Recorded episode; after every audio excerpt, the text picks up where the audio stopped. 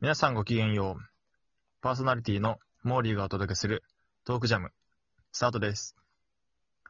はい。今回は、えーゲストをお呼びしています、えーバンドスピーゲルのドラムを担当するテルルンです。テルルンよろしくお願いします。あ、どうも、えっと、ドラムやらせてもらってます。てるるんです。よろしくお願いします。今回は、えーこの2人でお届けしようと思います。ははいい。ということで、えースピーゲルではね、えー私、モリリンが、まあ、モリがベース弾いてます。で、えーリズム隊の相方、ドラムですね。まあ、テルルンが今回来てくれてるんですけれども、はい。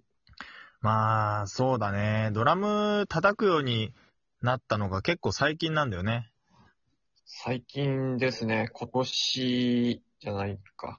去年の、まあ、だからばそうだよね11月の頃。うんうんうん。ね意外とこう、そうだね。じゃあそんなにやっぱ立ってないけど、でもいきなりね、やっぱオリジナルバンドでこう叩くようになったっていうのも、珍しいよね、逆にね。そうですね。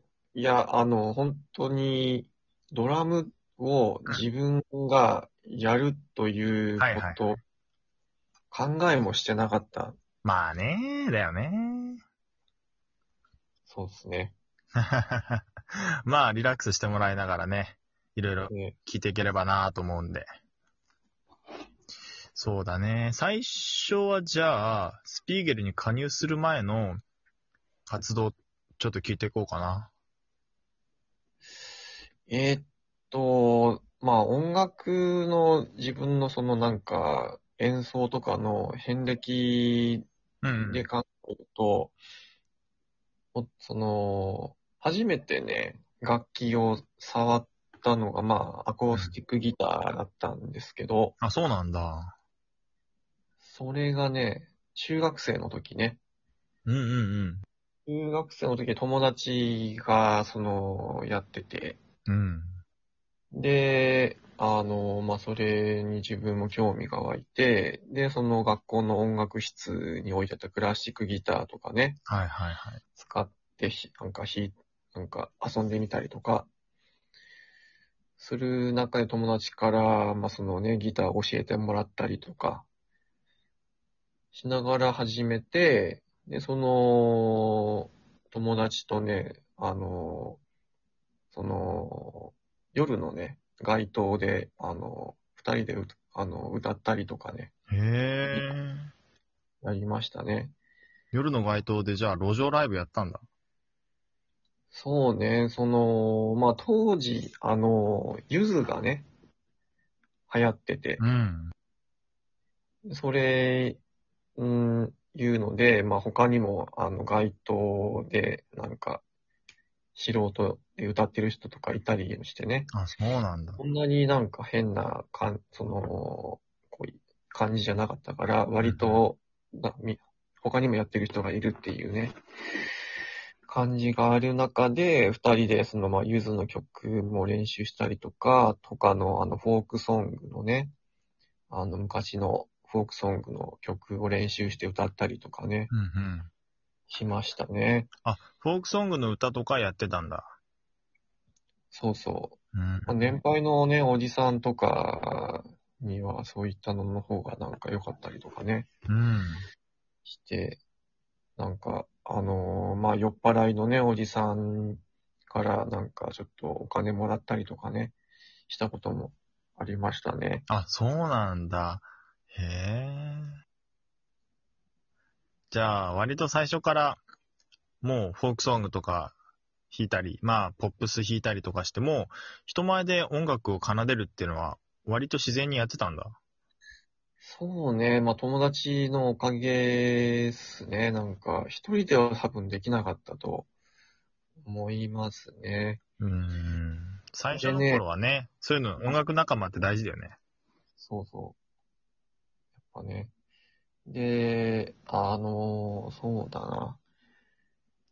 なんだっけな。高校卒業してからね、あの、一旦、そう、楽器から、あの、離れたんですけども、あ、そうなのうん。えーっとね、なんだったっけな。えー、ただまあね、その、えーっとね、高校卒業して、あの、大学生になった時は、あの、楽器よりはね、そのカラオケとかの方に、 あの、走ってたんでね、へえ。なんか、そうっすね。あ、そっか。行ったな、そういえば。あのーそう、学生の時ね、サークルに入ったんですけど、うん、うん、うん、うん。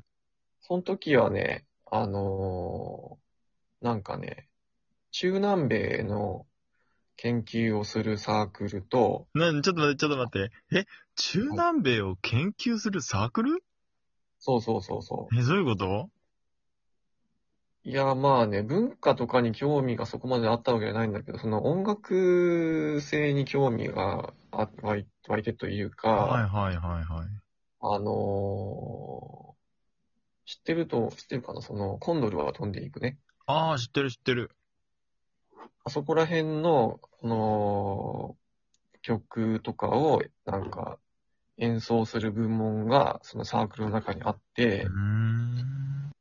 そこに興味がね、湧いて、はい、あの、入って、そ、その、教えてもらったりとか、うーん。で、年に一回、その、他のね、なんかどっかの町内の、なんかイベントとかがあってう、んうん。町内イベント、そのいろんな県外からね、その、人が集まって、なんかその、その中南米の曲でフェスをするみたいなイベントが、へえ。はい、ありまして、そこにまあ参加したりとかね。あ、そう。すごいね。へえ。え、歌ってたの弾いてたの弾いてたね。あの、あの、その時、それはあの、ギターかな、アコースティックギターでね。なるほどね。え、ラテンとかそっちの方そっちの方。はあ。あ、そう。だ意な外ぁ。なとこなろで、なんかそういう特性があったんだね。そうね、まあ、なんか、なじ、うん、そういう曲が好きだったっていうのが、ありましたなぁ。へえ。なんかそういうさ、ラテン系とか中南米系とかの、そういう方の音楽性に、やっぱいいなってなんか共感するものがあったわけうん、あの、なんかね、子供の頃に、テレビかなんかでそういうのをね、あの、聞いたことが確かあって、うんうんで、なんかすごい気に入ったっていうのがね、確へか。え。